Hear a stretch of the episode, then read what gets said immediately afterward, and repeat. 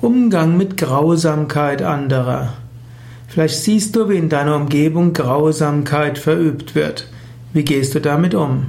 Mein Tipp ist, echte Grausamkeit gehört sofort zur Anzeige gebracht. Das solltest du nicht dulden, ruf sofort die Polizei an. Egal ob Eltern grausam zu ihren Kindern sind, wenn Menschen grausam sind zu ihrem Hund, zu ihrer Katze, wenn Menschen grausam sind zu Tieren, das sollte man nicht einfach hinnehmen. Man sollte es nicht decken. Das gehört der Polizei bei gesagt.